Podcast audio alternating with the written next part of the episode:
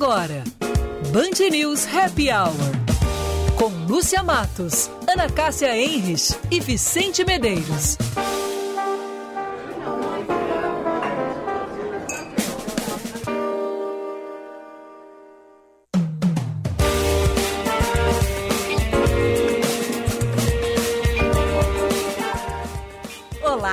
Boa tarde para você que está conosco, ligadinho na Band News FM de Porto Alegre, 99,3, com esse dia lindo, bem quentinho, né? 35 graus e 4 décimos marcam os termômetros aqui no Morro Santo Antônio. Boa tarde, Vicente. Que calor.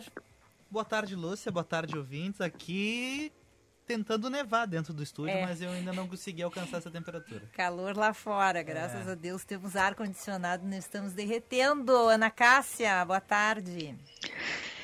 Boa tarde, Lúcia. Boa tarde, Vicente. Boa tarde, ouvintes. E eu adorando este calor. Que uhum. coisa boa. E digo para vocês, não estou com ar condicionado ligado. Ai, para, Ana ah, Cássia. Essa ah. não. Não, não, não, não, não, não. Tá, tá aí, tá, tá, sim, tá em casa? Sim, sim, sim, sim.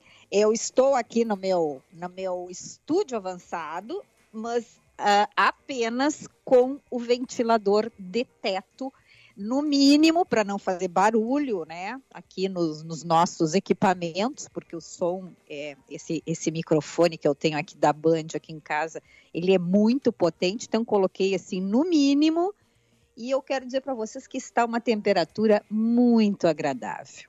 Agradável. O, o, o Vicente, em, em, que planeta que. É, é, no Moinhos de Vento não tem tanto calor, é outro mundo, então, né? É, que talvez o apartamento da Ana seja frente sul, então não pegou sol durante o dia inteiro.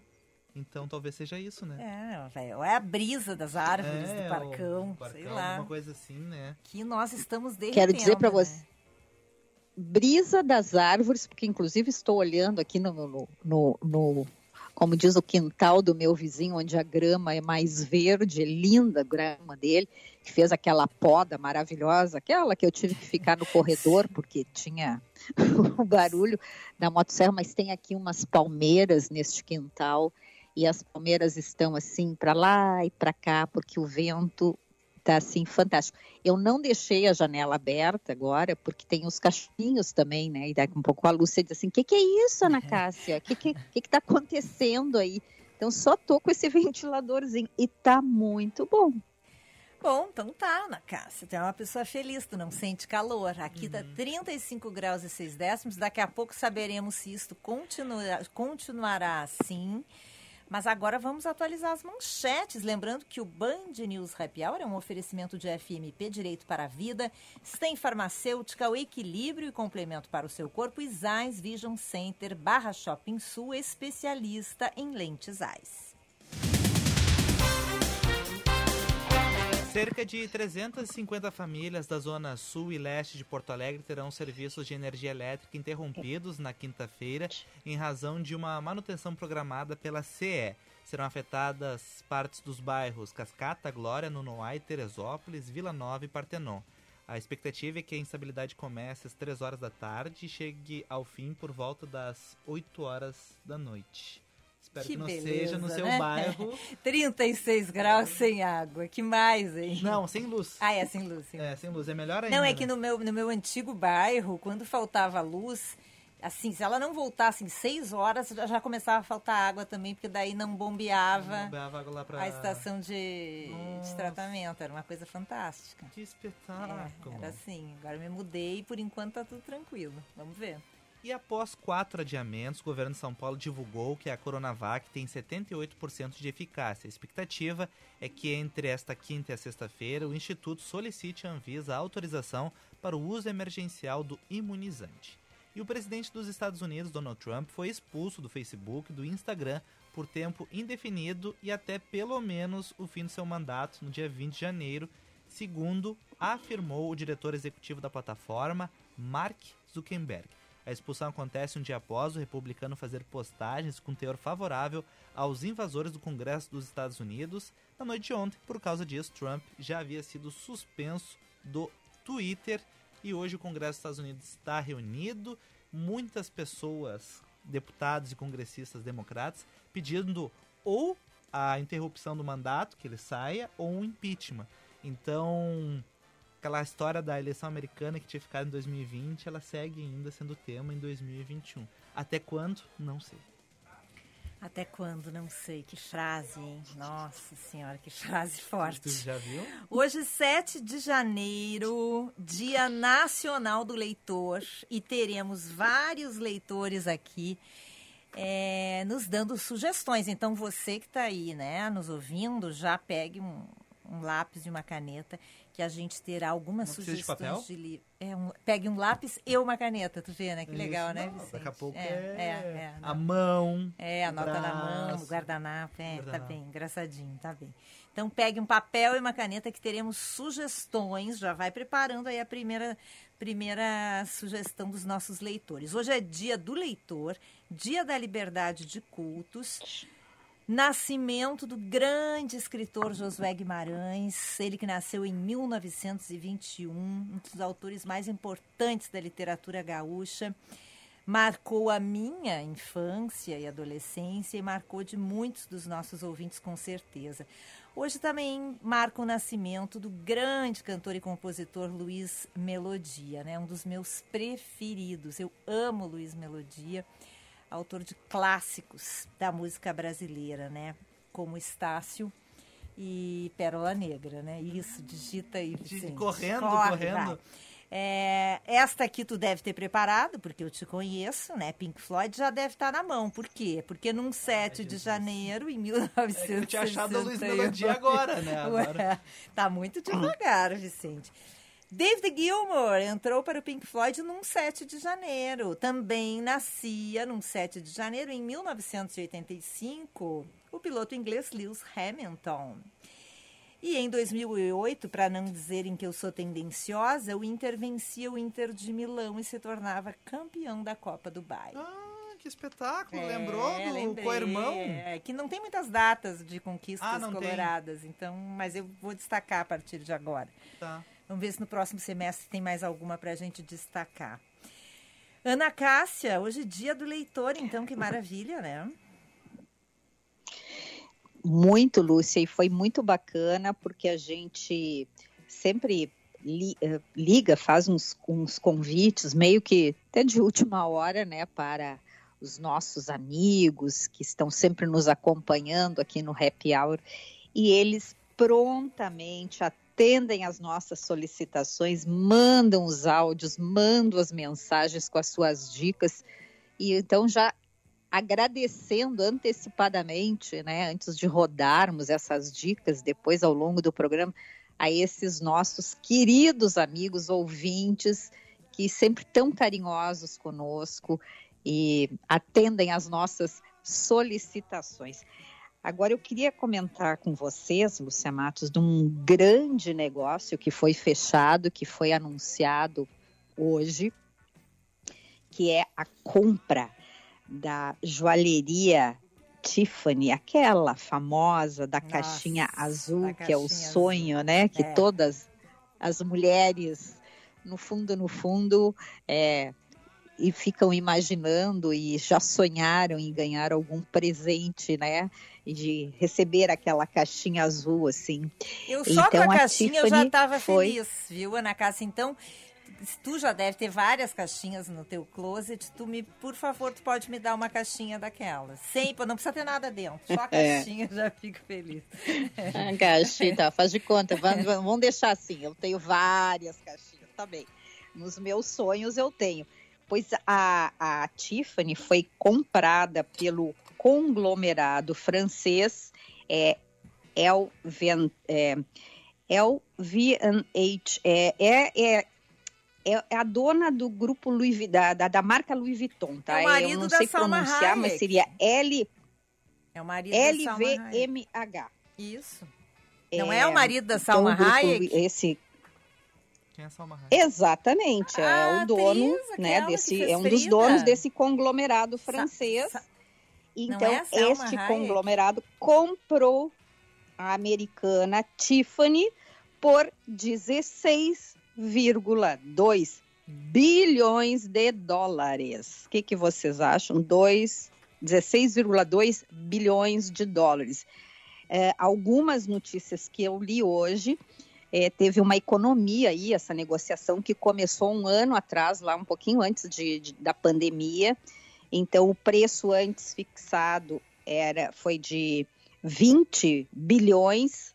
Então, teve uma economia aí de 4 e 4, poucos bilho, é, milhões de dólares. Então, 4 não, 420 milhões em relação ao preço fixado antes da pandemia. A, a, a Tiffany, ela foi fundada em 1837, ela tem mais de 300 lojas no mundo. E ela é uma das mais conhecidas na indústria de joias e ela ficou muito famosa, principalmente depois que ela apareceu no filme Bonequinha de Luxo, estrelado pela Audrey Hepburn. E o diamante é a sua principal atividade da joalheria. Quase todas as joias da, da joalheria têm um diamante, quase todas, não todas. E de uns anos para cá, quando começou aí uma crise e, e eles também queriam é, trazer mais clientes, eles começaram a oferecer, Lúcia e Vicente, joias de prata, não só de ouro e, e de platina, mas também para, digamos, popularizar, entre aspas, a marca. E eles sempre convidam designers famosos também. Então, eles têm uma linha de prata muito bonita. Então, Lúcia Matos, eu quero te dizer que eu tenho, sim, um, uma peça da Tiffany, mas a minha é de prata, porque é modesto, é dentro dos meus recursos, era o que eu poderia comprar. Mas veio e na caixinha ou não, ganhei... Ana Cássia?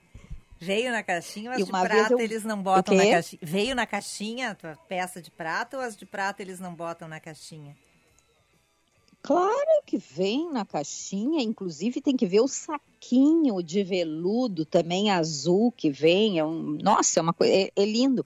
E uma vez eu tinha que presentear uma pessoa muito especial e eu entrei na Tiffany, Claro que não seria uma joia, mas tinha uma caneta de prata muito bonita e foi uma pessoa que, enfim, muito especial e eu dei para esta pessoa uma caneta da Tiffany também e eu quero dizer que eu fiz o maior sucesso quando eu, eu consegui presentear essa pessoa com, é, com este objeto Tiffany. Faria em casa então... também, na minha casa. Tu também faria muito sucesso na casa no meu aniversário, enviando uma caixinha da Tiffany. Ia parar tudo, né? A gente até fala no rádio, né, é. Vicente? É. Eu até te agradeceria muito. Pois é, mas eu quero dizer, é, assim como a gente sabe que várias marcas, uma hora a gente até tem que conversar com o nosso consultor de luxo, Paulo Chielli, para ele comentar essas, essas questões conosco, porque essas marcas, assim, que são eh, objetos de desejo,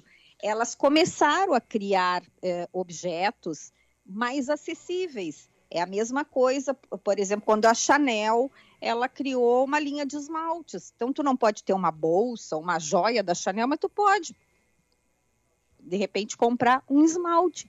E é um esmalte da Chanel, um batom de uma determinada da marca. Então, por isso que eu estou comentando com vocês. Eu ganhei, é, um, é uma corrente de, de prata da, da Tiffany, uma vez de aniversário de casamento, e depois eu presenteei também meu marido com essa caneta da Tiffany de prata. E, e, e deu, os recursos, inclusive no cartão de crédito, deu para fazer em vez. Mas eu acho isso muito bonito, muito oportuno, assim, porque de alguma forma a gente consegue, às vezes, né, fazer esses investimentos. Não tenho diamante, mas eu tenho.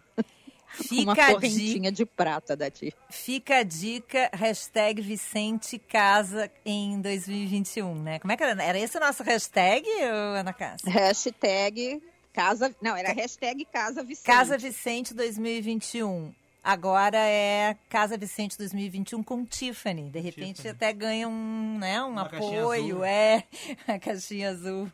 Dá uma vaquinha online. Mas é uma Vicente, vaquinha online pra comprar imagina, Vicente, as tuas alianças serem da Tiffany. Que espetáculo. Nossa. Gente, vamos uh, começar com os nossos leitores, hein? Porque nós temos hoje. Vamos hoje lá. nós vamos falar sobre montanismo. Olha que bacana. A gente vai entrevistar o Henrique Frank, engenheiro ambiental e montanhista, para saber um pouco dessa, dessa rotina dele e dos próximos desafios. Mas hoje, 7 de janeiro, é o Dia Nacional do Leitor. E alguns leitores, amigos nossos, mandaram um recadinho. Vamos começar, Vicente? Por? Pode ser, Ana Cássia? Vamos, vamos claro. Ah, então vamos começar pela Lúcia Porto aí, que tem um Instagram, inclusive, com sugestões de leitura. Vamos acompanhar. Dizem que o dia 7 de janeiro é o dia do leitor, mas eu acho que o dia do leitor é todo dia, né, Lúcia e Ana Cássia? Boa tarde para vocês no Happy Hour, programa que eu escuto quase todo dia, quando não estou trabalhando nem lendo, né? Ler é uma das coisas que eu mais gosto de fazer, vocês sabem.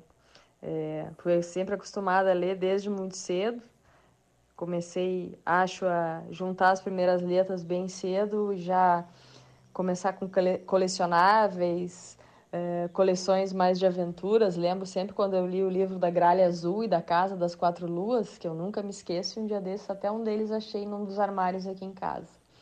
Essa coisa de juntar livros, guardar, colecionar, é algo que eu gosto tanto que resolvi compartilhar com mais gente. Por isso criei um Instagram que se chama prateleira1, que dá dicas de leitura, dicas de livro, é, muitas dicas para pessoas que querem começar a ler, que não sabem o que pegar e que estilo de livro pode ser o mais interessante para aquele momento.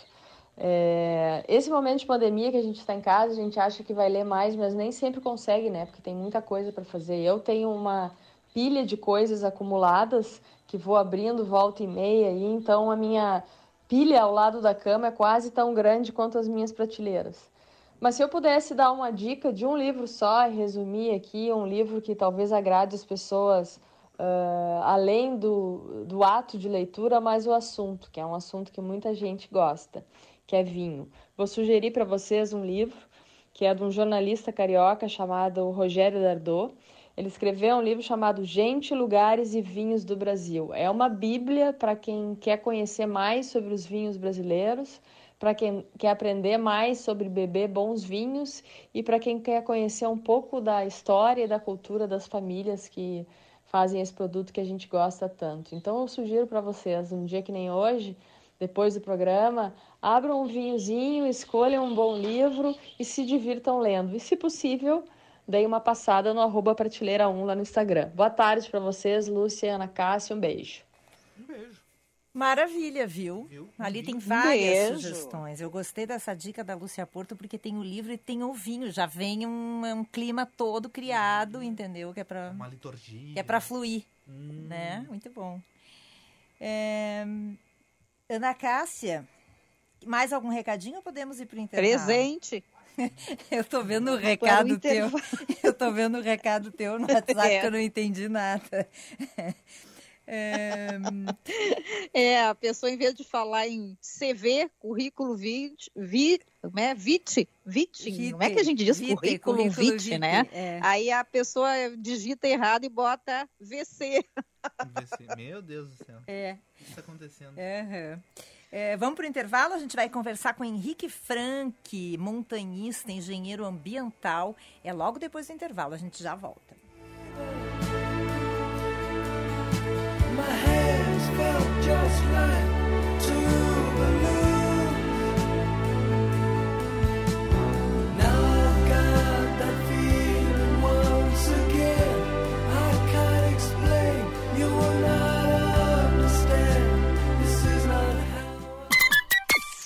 Certa, na Band News FM. Oferecimento Infinity U, clínica estética especializada em você, no Pátio 24, em Porto Alegre. 5 e 22. Infinity U, clínica estética especializada em você. Beleza, saúde e bem-estar em um só lugar. Invista na sua autoestima. Tratamentos faciais e corporais completos e inovadores com uma equipe altamente capacitada. Venha conhecer nosso espaço em Porto Alegre, no Pátio 24, Rua 24 de Outubro, 1454. Agende seu horário pelo WhatsApp 99458 6065 e nos siga no Instagram, arroba Infinity U. Clínica Infinity U, especializada em você. Terceira loja licenciada Zeiss Vision Center chegou a Porto Alegre. Presente em mais de 130 países, somos especialistas da marca na cidade. Venha nos visitar e ter uma ótima experiência com nossos consultores especializados e atualize seus óculos. Confira também os óculos de sol e armações dos melhores fabricantes. Zeiss Vision Center, no Barra Shopping Sul, Moinhos Shopping e em breve no Iguatemi. ICP atua há 11 anos desenvolvendo pessoas e facilitando negócios, de forma presencial ou online. Para desenvolvimento individual, oferece coaching, mentoring e supervisão. Para grupos ou in company, oferece programas com diferentes temas e profundidades, além de team building e coach de times. Agende uma conversa de descoberta para juntos desenharmos sua trajetória de desenvolvimento. Siga arroba ICPPoa. Agora você encontra a Rabush também pertinho do Parcão. Te esperamos na Avenida Guete 19 com a loja cheia de novidades. Rabush, moda para mulheres de sucesso. Você já conhece o Master Hotel Gramado? Com localização privilegiada você pode passear pela cidade caminhando de bike ou patinete. É o hotel perfeito para quem quer viajar com a família. Possui o maior e mais completo Kids Club da região, com atividades que irão encantar a criançada.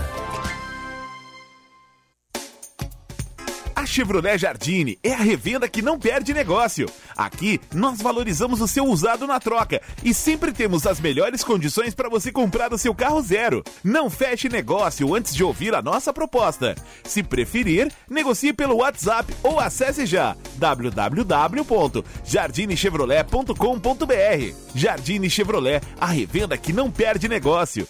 Use o cinto de segurança. Comprometimento, persistência, coragem. É assim que se contribui para o equilíbrio do Rio Grande, mesmo com os desafios impostos pela pandemia. Trabalhamos juntos, poder público, setor privado e sociedade. Nos reinventamos, aumentando a nossa capacidade legislativa para que o Rio Grande supere esse momento tão difícil. Assembleia Legislativa do Rio Grande do Sul. Atitude para um Rio Grande mais competitivo. Você está ouvindo Band News Happy Hour.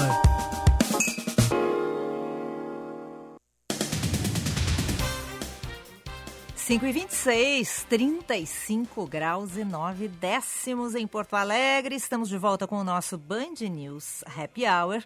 Num oferecimento de Stem Farmacêutica, o equilíbrio e complemento para o seu corpo, Zais Vision Center, Moinhos Shopping, especialista em lentes Zais, e FMP Direito para a Vida.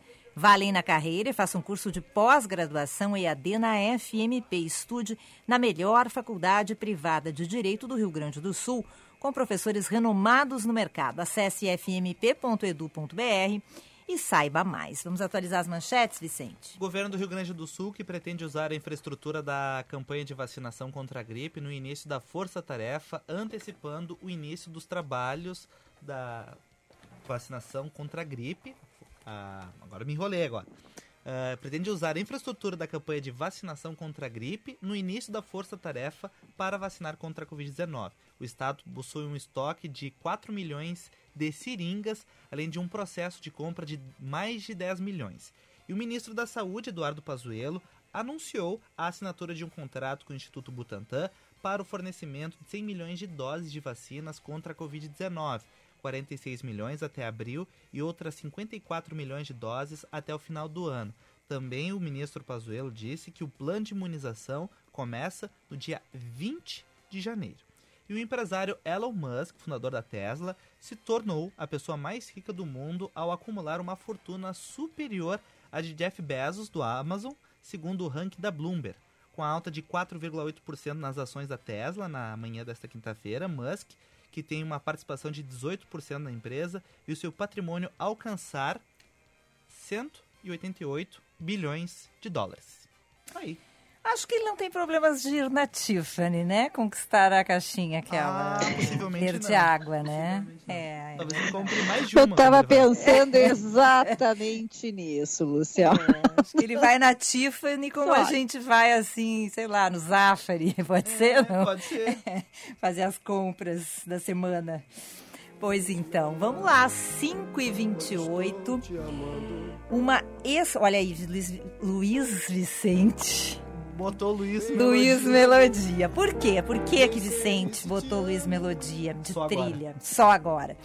É porque esse 7 de janeiro, se estivesse vivo, o grande melodia estaria de aniversário. Cantor, compositor, um dos nomes mais importantes da música é, brasileira e das minhas playlists no Spotify.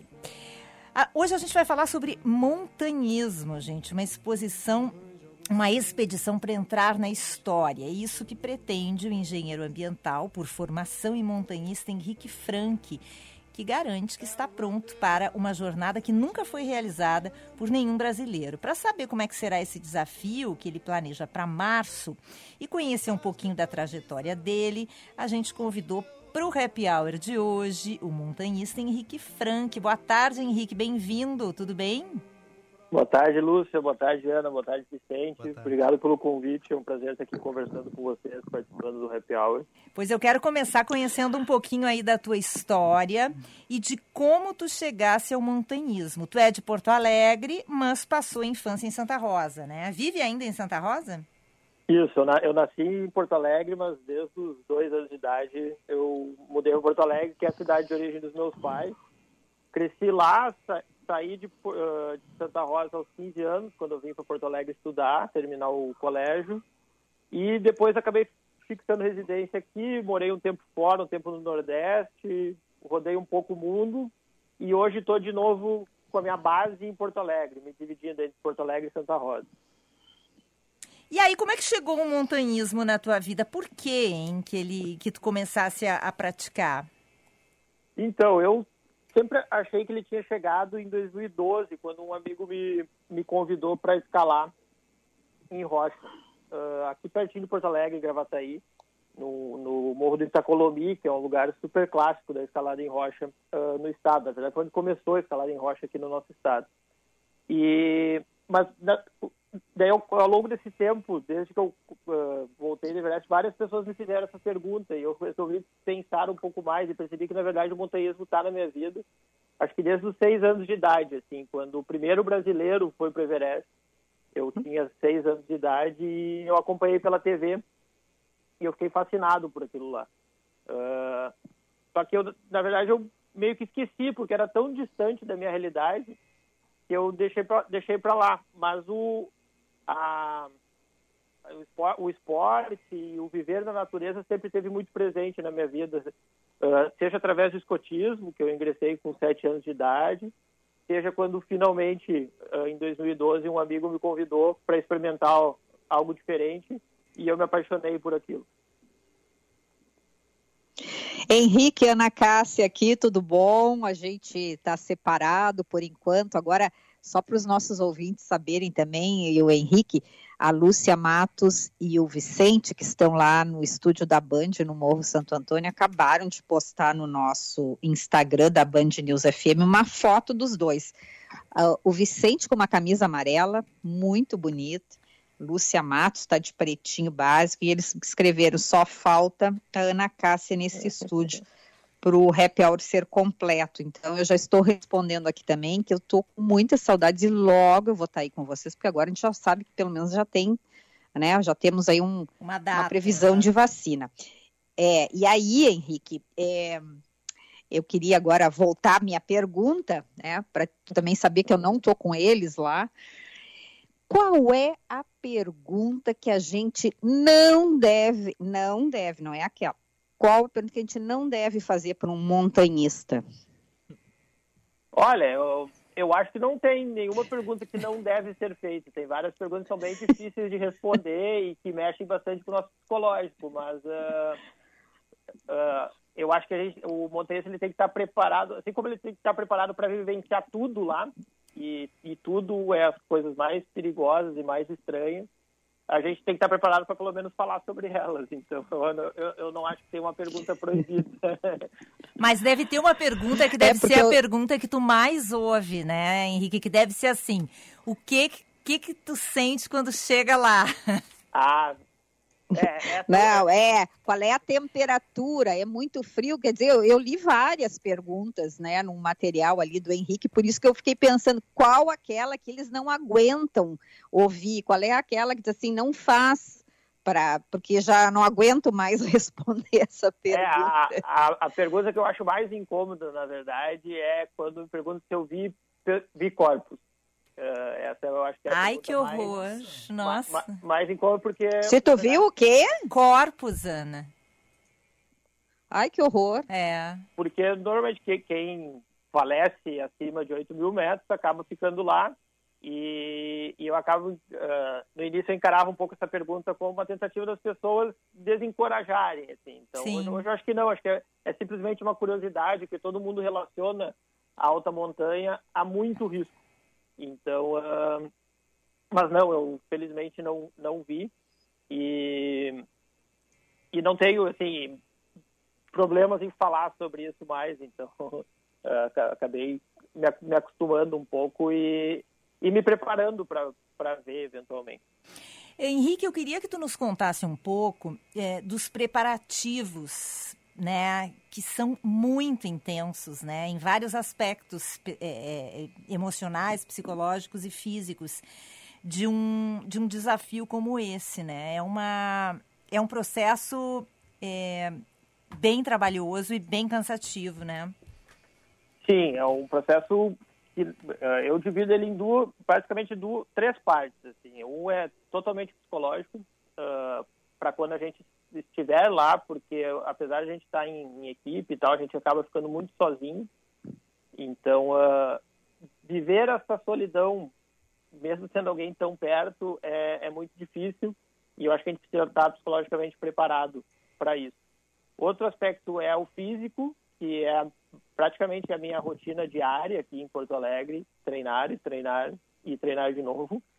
E e outro é o técnico, então, assim, que é ganhar bagagem de montanha, tanto de procedimentos de segurança para garantir que tudo isso que as pessoas têm medo não aconteça, porque também eu tenho essa preocupação, né? O, a gente brinca que o, o cume é em casa, né? O sucesso é, é ir e voltar, então. Exatamente. Uh, então uh, eu tenho muito essa preocupação em estar preparado tecnicamente e outra é ganhar bagagem de montanha, de alta montanha. Então eu procuro sempre possível ir para os Andes. Eu já fui para o Everest uma vez, então uh, em, em, 2018. Agora eu quero, quero ir de novo para fazer essa nova expedição que é inédita. Pois é, vamos, vamos explicar para os ouvintes. Em 2018, tu te tornou o 19 brasileiro a chegar ao cume do Everest, que é o ponto mais alto do mundo.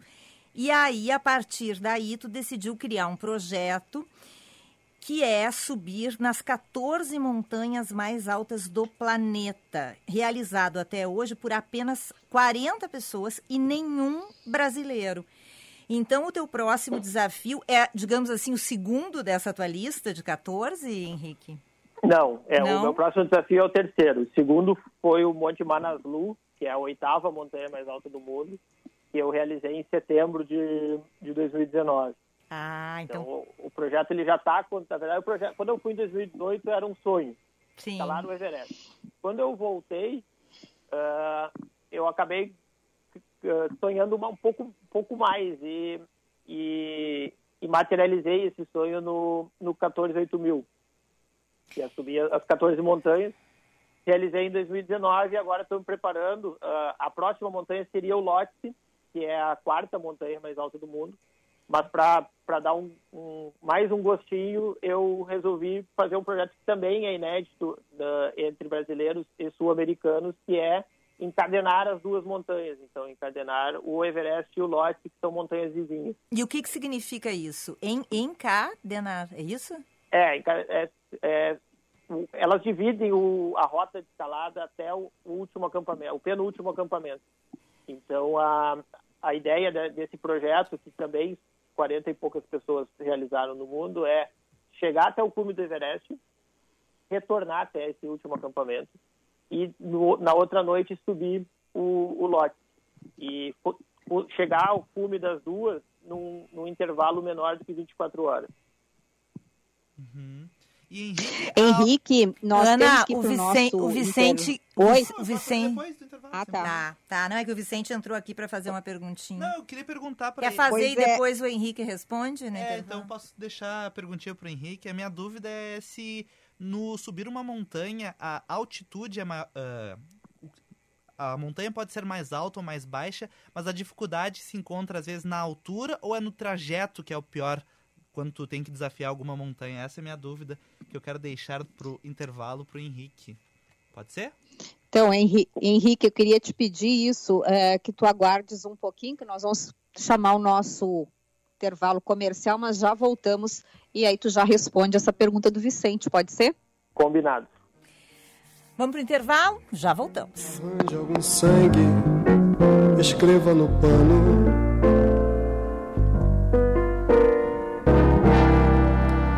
Pérola negra, te amo, te amo. Rasgue a camisa, enxugue meu pranto. Você é lojista e ainda não vende online? Então preste atenção nessa oportunidade. Agora todo associado Cindy Lojas Porto Alegre poderá contratar o uso do aplicativo BIP, o melhor aplicativo de vendas para o seu negócio com desconto exclusivo. No BIP você tem cadastro ilimitado de produtos, opção de agendamento de delivery, personalização com a sua marca e muito mais. Interessou? Acesse cindylojaspoa.com.br e aproveite. Cindy Lojas Porto Alegre, junto com o varejo sempre.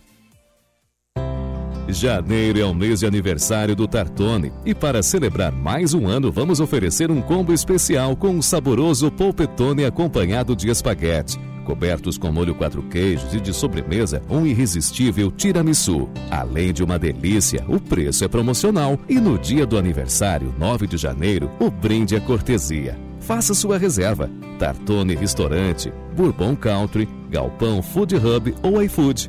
No Instagram, arroba Tartone. Há mais de 40 anos, o Salão Hugo Beauty vem cuidando de você e da sua autoestima, pois acredita que você foi feita para brilhar e que a real beleza está na sua essência, no seu jeito de ser. Localizado em diversos pontos da cidade, como o Shopping Guatemi, Moinhos de Vento, Barra Shopping Sul e também na Rua Padre Chagas e Avenida Lajeado, no bairro Petrópolis. Agende o seu horário pelo 3023 5007. E lembre-se, você foi feita para brilhar. Estudar direito é na FMP, a única faculdade privada de direito no sul do Brasil a ter cinco estrelas no ranking do Estadão. FMP Direito para a Vida. Vestibular com inscrições abertas no site fmp.edu.br.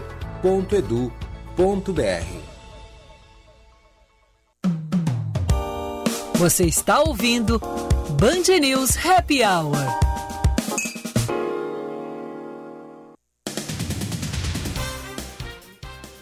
Cinco e 41, 35 graus e 6 décimos. Estamos de volta com o nosso Happy Hour, num oferecimento de FMP Direito para a Vida, STEM Farmacêutica, o equilíbrio e complemento para o seu corpo, e Zeiss Vision Center, Moinhos Shopping, especialista em lentes Zeiss.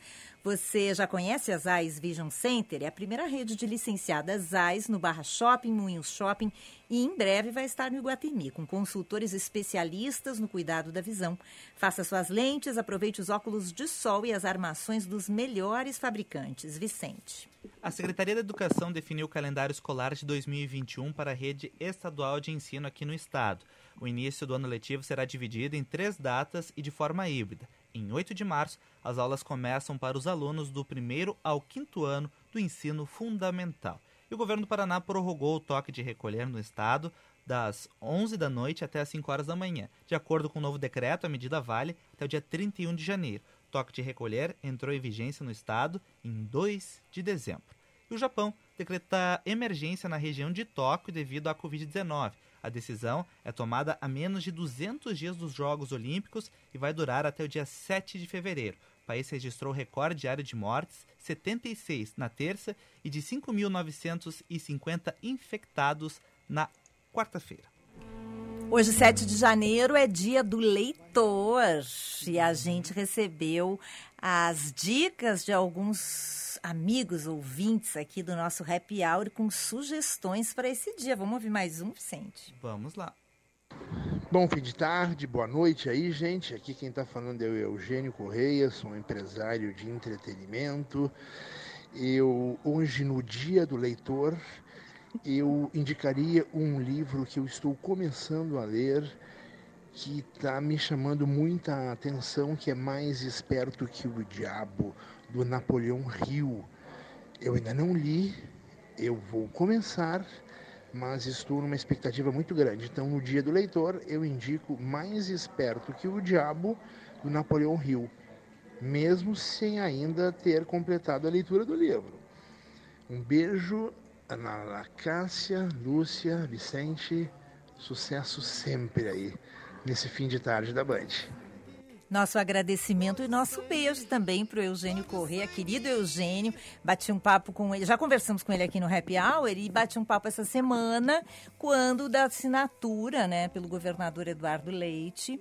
É, para a formalização né, do embarcadeiro, do cais embarcadeiro, pelo que Eugênio Corrêa nos disse ali na TV, no Band Cidade, se tudo der certo e vai dar, em março estaremos acompanhando o pôr do sol e fazendo happy hour no nosso cais embarcadeiro. Tomara. Hoje a gente está com. Essa semana aí está. Essa semana aí está previsto, né, pelo menos num, num cronograma, é, a entrega dos espaços para o pessoal que vai ter negócios, né? Vai ter as atividades lá para que eles já comecem a fazer as obras para que em março a gente já possa estar lá frequentando o cais embarcadeiro. Vamos torcer. Tomara, né? Vamos lá. Tô louca para para aproveitar aquela região ali da cidade, aproveitar mais de perto o nosso Guaíba. Hoje a gente está conversando com o engenheiro ambiental e montanhista Henrique Frank. Vicente deixou uma pergunta para ele, né, Vicente? É, eu perguntei para o Henrique se a montanha mais alta significa maior dificuldade ou o trajeto que determina o desafio. Henrique. Então, Vicente, a pergunta é ótima porque é a, clássica, é a clássica pergunta que a gente responde com depende, né? Porque cada montanha é um mundo diferente e cada montanha tem as suas dificuldades. Mas como a gente está falando aqui das montanhas com mais de 8 mil metros, eu acho que na média a gente pode considerar assim que a altitude é a maior dificuldade.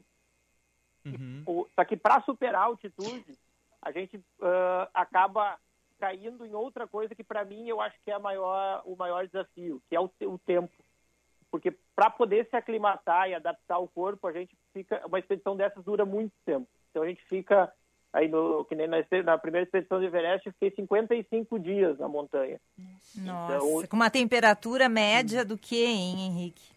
Uh, bem variável, mas assim, de menos 10, menos 15, chegando a menos 50 e às vezes no sol chegando a 40. Então, ao longo do dia a gente tem ah, uma, variações que eu, que eu, nunca tinha vivenciado assim de temperatura. Mas uh... Henrique, oi. Oi, pode. Pode, pode terminar. Não, pode terminar. Não, eu acho que a, a maior dificuldade é então é, é passar todo esse tempo e a gente faz incursões na montanha para ir alto, adaptar o corpo à altitude, volta para o acampamento base, descansa, daí espera uma nova janela de clima para ir de novo. Então, esse desgaste mental é, é o grande desafio, eu acho, de uma montanha de 8 mil metros.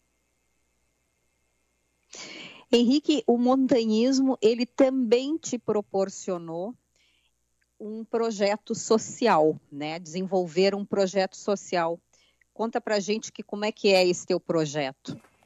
Isso. Uh, eu, quando a gente vai falar, a gente acaba tendo o suporte dos Sherpas, que é o povo local, para escalar.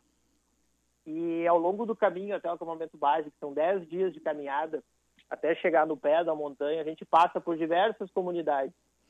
E eu, como engenheiro ambiental e sanitarista que, que sou, eu acabo prestando um pouco de atenção assim como são as condições sanitárias, principalmente abastecimento de água e esgoto. E, e acabei percebendo que elas eram bem precárias, assim. Principalmente, uh, num primeiro momento me chamou muita atenção o esgoto e eu criei uma uma identificação muito grande com um dos povoados que é Porte, uh, em função de uma família que foi incrivelmente atenciosa com a gente e nos recebeu muito bem. Uh, eu passei no, no, no lodge, na, na pousadinha deles duas vezes. E, e quando eu voltei, eu falei, cara, legal, eu alcancei o meu objetivo, mas esses caras estão aqui todos os anos e essa situação não muda. E, e fiquei com isso na cabeça, assim. Daí, quando eu comecei a preparar a expedição para o Manaslu, eu falei, ah, eu preciso, preciso fazer alguma coisa. E botei na cabeça, não, eu vou ajudar eles a cuidar do esgoto para não estragar aquele lugar que é, que é maravilhoso. E, e fui para lá uh, com essa ideia. Quando eu cheguei lá para visitar e ver se eles, se eles queriam essa ajuda e, e como e o que, que a gente poderia fazer, uh, eu me deparei com a situação que, na verdade, eles não têm água encanada. E, e, que desde o terremoto que teve em 2015, na verdade, eles não têm nem água próximo de casa. Eles precisam carregar água para dentro de casa. E era uma realidade que eu não tinha percebido, porque, por exemplo, eu tomei banho lá. Só que eles carregam em baldes, põem numa caixa d'água e a gente que está ali praticamente como turista na, no, no, no, na, na pousada deles acaba não percebendo. Então, quando eu parei para olhar com, ma, com mais atenção, eu vi que eles não têm água. Eu falei, cara, não, isso não, não dá para ficar assim. E assim nasceu o projeto Climbing for Water Kumbu, que, que tem a intenção, então, de ajudar primeiro esse, esse povoado a regularizar a situação de abastecimento de água. Então, eles pelo menos terem água mais próximo de casa. Então, uh, então eu voltei, conversei com alguns amigos. Então, hoje nós estamos em quatro. A gente já fez uh, três propostas de projeto. Agora, o próximo passo que, que a gente está é encontrar, levantar recursos para ir até lá, apresentar essas propostas para a comunidade e começar a implantar para no, no, próximo inverno eles não terem falta d'água, o, o, o pior momento do ano para eles é no inverno, que a pequena fonte que eles têm próximo congela, então eles têm que ir muito longe buscar ou ficar sem. Então, uh, o, o nosso objetivo aí é, na próxima expedição, já levar alguma coisa junto para começar a ajudar eles a resolver esse problema. Uhum. É, Ana Cássia, tu queres fazer mais uma? Não, Não posso Lúcia, ir? pode ir. Eu queria perguntar para ti, Henrique, a gente fala, eu estava até comentando aqui com o Vicente aqui no intervalo, né, que a gente tem uma ideia tão amadora desse desse trabalho, dessa é, do que é o, essa prática do montanhismo, que a gente acha que a pessoa vai chegar lá e vai subir. Vai, subir, vai, vai caminhar até o fim e volta. É, né? e volta. é, e, e, tu já nos dissesse aí, né, que no, no, no, no, Everest foram 52 dias de expedição e com essas situações de temperatura e outras adversidades e desafios. E em termos de custo, hein, Henrique? Porque é longe, né? Quer dizer, uma expedição dessa já é, é, gira em torno de quanto de custo? Sim, é, é longe e é muito, e é muito tempo, né, Ana? Então, é. É, acaba que o, custo acaba sendo bastante elevado. Então, o custo da minha expedição do Everest, por exemplo, foram de mais ou menos 60 mil dólares.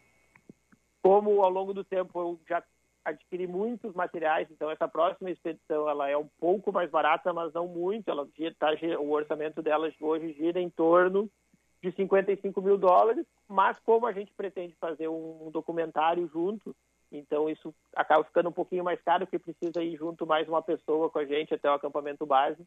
Então nosso orçamento hoje total é de 80 mil dólares para a próxima expedição. Uhum. Outra uhum. coisa interessante Henrique... que eu achei é que, é que tu falasse na questão da equipe, né? É, da força da equipe e do trabalho em equipe, porque que é outra fantasia que a gente amadoramente tem, né? Ah, não, ele vai lá e ele faz, mas tem uma equipe inteira por trás um, que dá o suporte, né? Como é que funciona esse trabalho uh, que a gente não percebe, que vem das pessoas que trabalham junto contigo?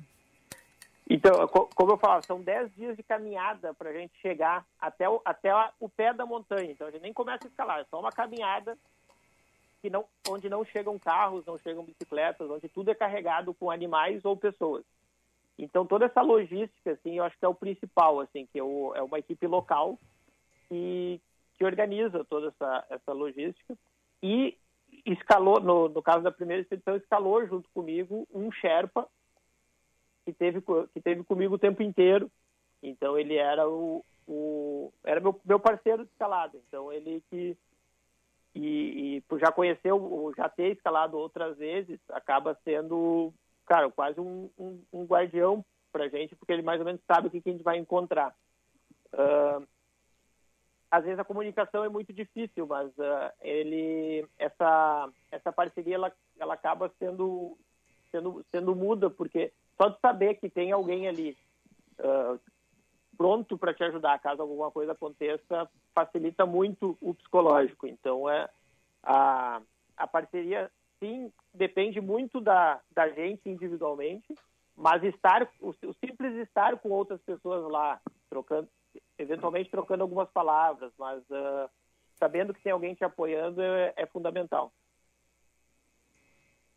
Henrique, é, no ano passado, eu e a Lúcia começamos a fazer uma listinha de atividades que logo depois que a pandemia passar, nós vamos Ai, é, não venho na fazer casa. alguma experiência. não. Que é, por exemplo, stand-up, é, um, é, equitação, montaria, equitação equitação.